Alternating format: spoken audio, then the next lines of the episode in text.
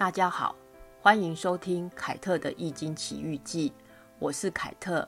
感谢许多朋友正向的回馈与鼓励，凯特会继续努力的说故事，延续上一集二零二零年总统大选的选举卦。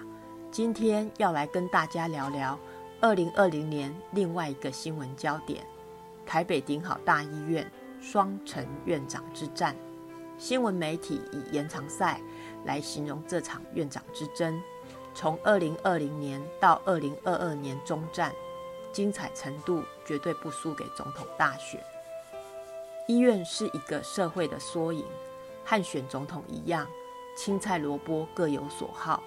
有人喜欢他当院长，有人不喜欢他当院长，也有人只要能够安稳的工作过日子，谁当院长都一样。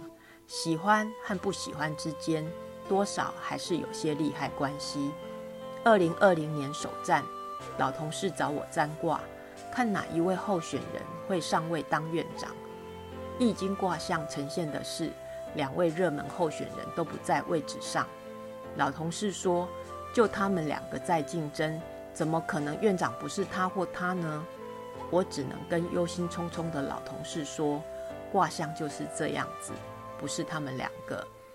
而且空降在顶好大医院也是有潜力可循。”高雄市市长罢免案刚通过，紧接而来的高雄市市长选举是绿营收复失土很重要的选战，应该不会想让这些纷争上新闻，进而影响选情，这就是一个变数。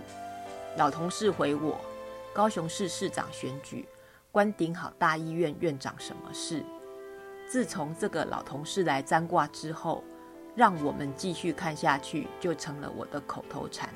他总是要争辩一下，看到结果应卦，才会安静而沉默地接受事实。二零二零年六月六日，高雄市市长罢免案通过，府院高层为了不希望伤了团结和气，也为双方的激烈气氛降温。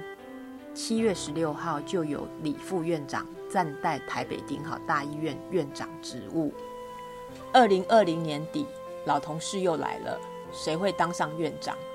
一位陈副院长占到地天太卦六四爻，六四爻说六四偏偏不复以麒麟，不借以福，偏偏就是偏偏飞起，很浪漫吧？是蝴蝶或鸟轻盈飞翔的样子。轻松而不靠财富就可以得到邻居的帮忙，我就直接说这位陈副院长会飞出去高升。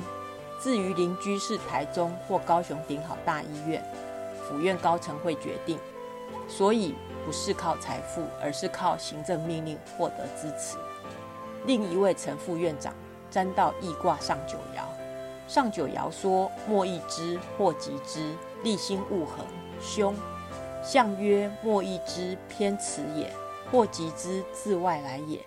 没有要争议他，而是要来打击他。怎样的打击最大呢？自外来也，空降。他继续留在原位的打击最大。老同事一直跳脚说：一个怎么可能会愿意去外面当院长？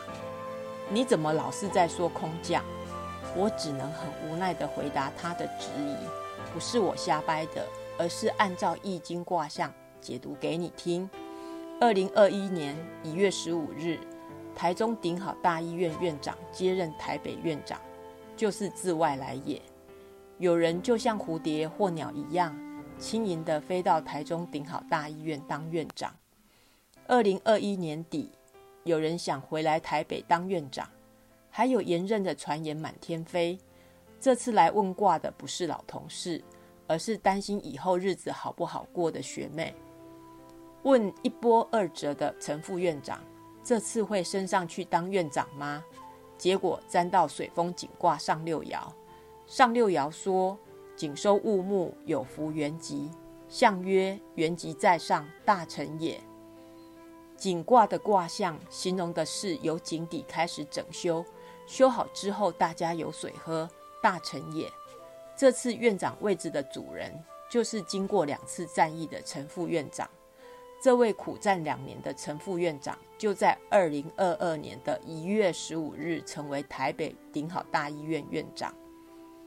易经在上爻的位置，表示一个卦即将结束，所以上爻以凶令居多，能无咎就要谢天谢地了。